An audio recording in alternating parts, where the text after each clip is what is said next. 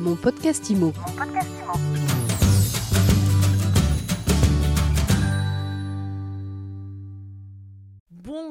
Bonjour et bienvenue dans ce nouvel épisode de mon podcast IMO. On met les points sur le i de l'IMO aujourd'hui avec Cathy Zadraveil. Bonjour. Bonjour. Vous êtes chercheuse à l'ESPI 2R, le laboratoire de recherche de l'ESPI, l'école supérieure des professions immobilières. Et vous avez publié, vous avez orchestré un livre blanc qui parle d'immobilier, de blockchain et de smart buy. Alors la blockchain, c'est un mot technique, c'est un mot qui fait un peu peur. Ça recouvre quelque chose d'extrêmement flou, en tout cas pour beaucoup d'entre nous. Comment est-ce que vous, vous définissez euh, la blockchain? Alors la blockchain, en premier lieu, une technologie hein, de stockage et de transmission d'informations. Euh, c'est un registre, une grande base de données euh, qui, en fait, a la particularité d'être partagée simultanément avec tous les utilisateurs.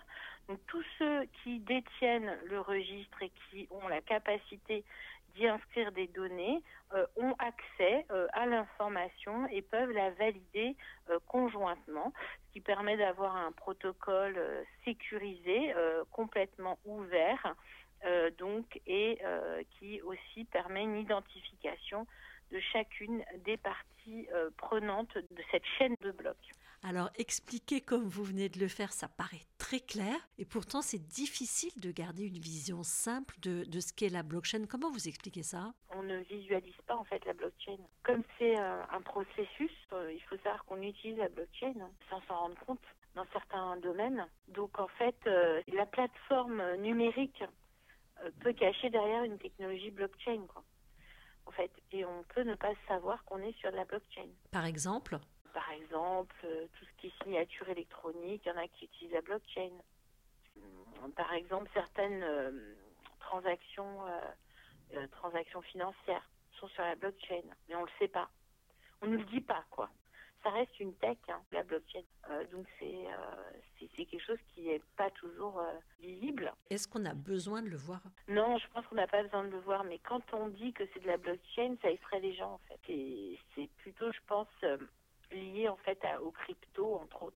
De toute façon, dans toute technologie, il y a toujours un, stade. Hein. on sait, euh, une méfiance d'abord, un rejet, une méfiance. Euh, et puis après, euh, ça, s'intègre petit à petit à des nouveaux usages et, ça augmente le degré d'acceptation de, de, de, cette nouvelle technologie. Quoi. En tout cas, ce qui est sûr, c'est que cette nouvelle technologie, elle fait appel au bitcoin, aux crypto-monnaies. Les bitcoins, on en entend beaucoup parler ces derniers jours avec la crise, avec la guerre en Ukraine. Euh, ces crypto-monnaies, elles permettent notamment aux Russes, pour l'instant en tout cas, d'éviter les sanctions internationales. Avant de parler d'immobilier stricto sensu, qu'est-ce que vous pouvez nous dire du lien entre la blockchain et les crypto-monnaies? Alors la blockchain euh, connaît trois applications essentielles, les crypto-monnaies dont on entend beaucoup parler, euh, le token et le smart contract. Alors concernant la crypto-monnaie, euh, effectivement, ce sont des monnaies n'ont de valeur que dans un, espace qui est celui de la blockchain, donc qui s'achètent hein, et se vendent. Euh, actuellement, on en entend parler davantage parce qu'il y a des effets de volatilité euh, de, cette monnaie qui est le Bitcoin. Donc aujourd'hui, on est autour des 4, 43 400 euh, dollars euh, pour un bitcoin, donc une valorisation très élevée. Et évidemment, euh, ce système monétaire, si je puis dire euh, alternatif, ce bitcoin effectivement s'échange sur donc entre les différents acteurs de la blockchain, s'achète, se vend.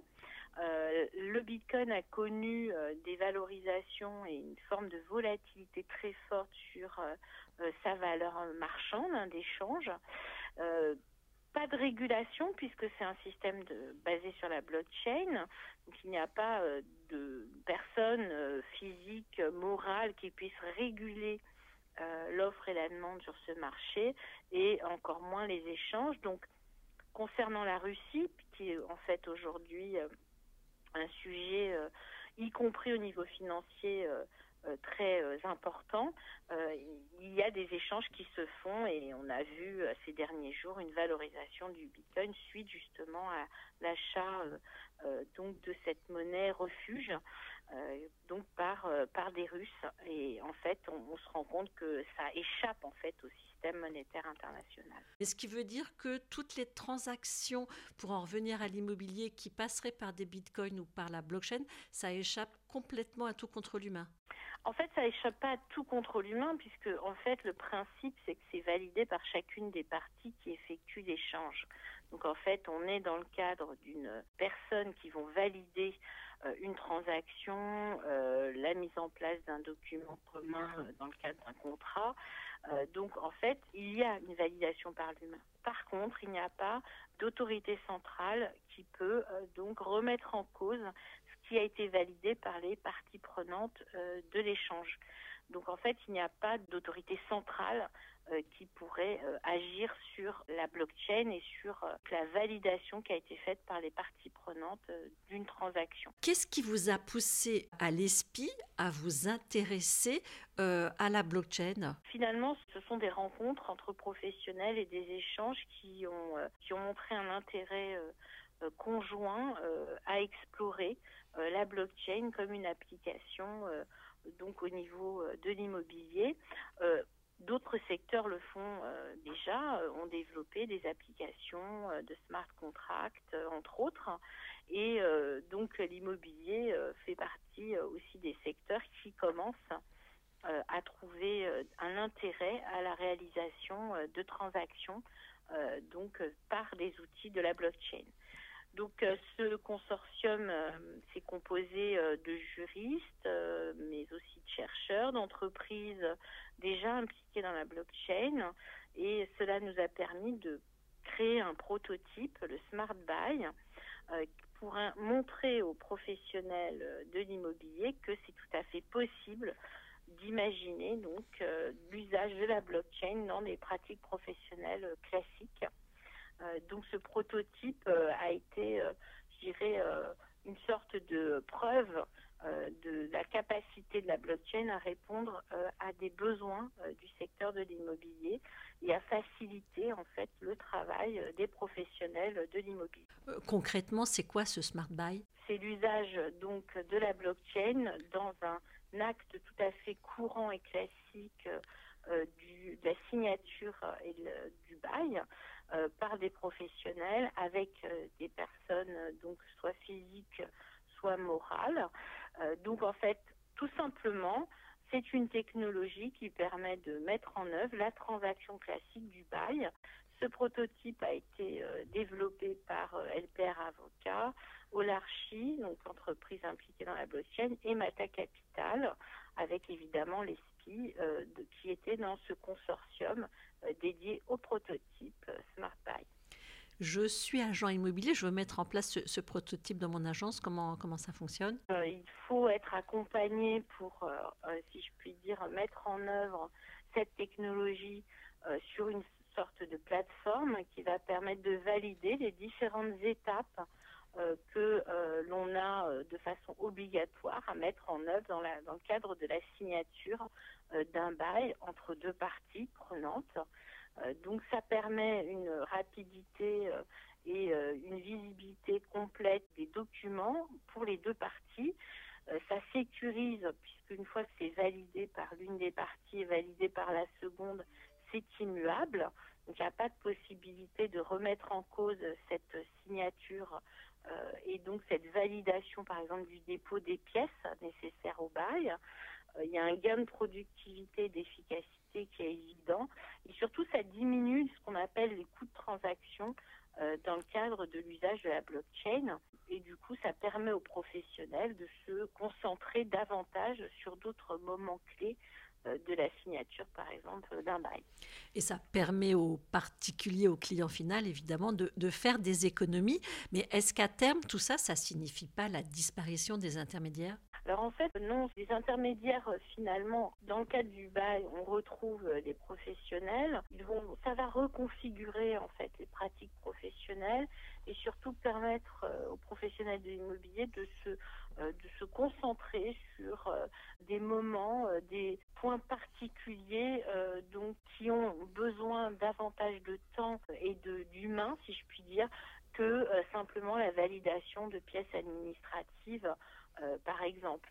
Donc non, ça, ça va permettre de reconfigurer euh, les pratiques professionnelles sur les segments de forte valeur ajoutée. C'est quoi ces segments de forte valeur ajoutée? C'est l'accompagnement, par exemple, c'est toutes les pratiques professionnelles qui nécessitent de l'humain, que ce soit dans les explications, l'accompagnement lors d'une transaction, être davantage sur le terrain plutôt que dans euh, la paperasse, donc le suivi par exemple des documents administratifs nécessaires euh, à la validation de la transaction. C'est tous ces temps-là qui euh, nécessitent davantage d'humains qui seront valorisés, qui permettront aux professionnels de se différencier euh, par rapport à d'autres. On remet l'humain au cœur de, l'immobilier plutôt que derrière un bureau. Pour finir, Cathy Zadraveil, quels sont les enseignements de votre livre blanc? Est-ce que les professionnels de l'immobilier sont prêts à tirer profit de cette blockchain? Alors dans le livre blanc, on a d'abord cherché euh, sur les 80 premières pages euh, donc à redéfinir ce qu'était la blockchain pour les, professionnels de l'immobilier de façon euh, plus euh, pédagogique, plus ouverte et plus illustrée. Euh, puis ensuite, on a fait une analyse du degré de maturité des acteurs de l'immobilier à, l'usage de cette blockchain et principalement sur le smart contract et le smart buy qu'on évoque au sein du questionnaire. On se rend compte que le degré de maturité est très variable en fonction des professionnels de l'immobilier. On a repéré que les promoteurs immobiliers euh, avaient euh, dans notre échantillon euh, un intérêt, une appétence à, l'usage de cette technologie. Sans doute que c'est allié à l'usage du BIM, hein, qui aujourd'hui fait office, si je puis dire, de, lien entre de la construction jusqu'à l'exploitation d'un bâtiment. Et, et, côté agent immobilier, ils utilisent déjà beaucoup et davantage de plateformes numériques pour faciliter, que ce soit pour euh, euh, la mise en, place de, dossiers de demande de location euh, jusqu'à donc la gestion locative elle-même. Donc on sent qu'il y a une appétence et un degré de maturité qui est un peu plus élevé pour ces professionnels. Et enfin, dans ce livre blanc, nous avons développé ce qu'on appelle un proof of concept, c'est-à-dire un prototype de Smart Buy dans lequel on, montre que euh, la blockchain est tout à fait euh, possible en termes d'usage et, on a donc développé les différents blocs de validation du buy. et ce Smart Buy indique que nous avons la possibilité de l'utiliser donc de façon tout à fait ouverte dans le secteur de l'immobilier dès maintenant qu'il euh, est développé euh, par le consortium euh, donc où on retrouve LPR Avocat, Mata Capital, Olarchi et, et l'ESPI. Merci beaucoup Cathy Zadraveil. Je rappelle que vous êtes chercheur enseignant à l'ESPI. Merci à vous, très belle journée à vous. Mon podcast IMO. Mon podcast IMO.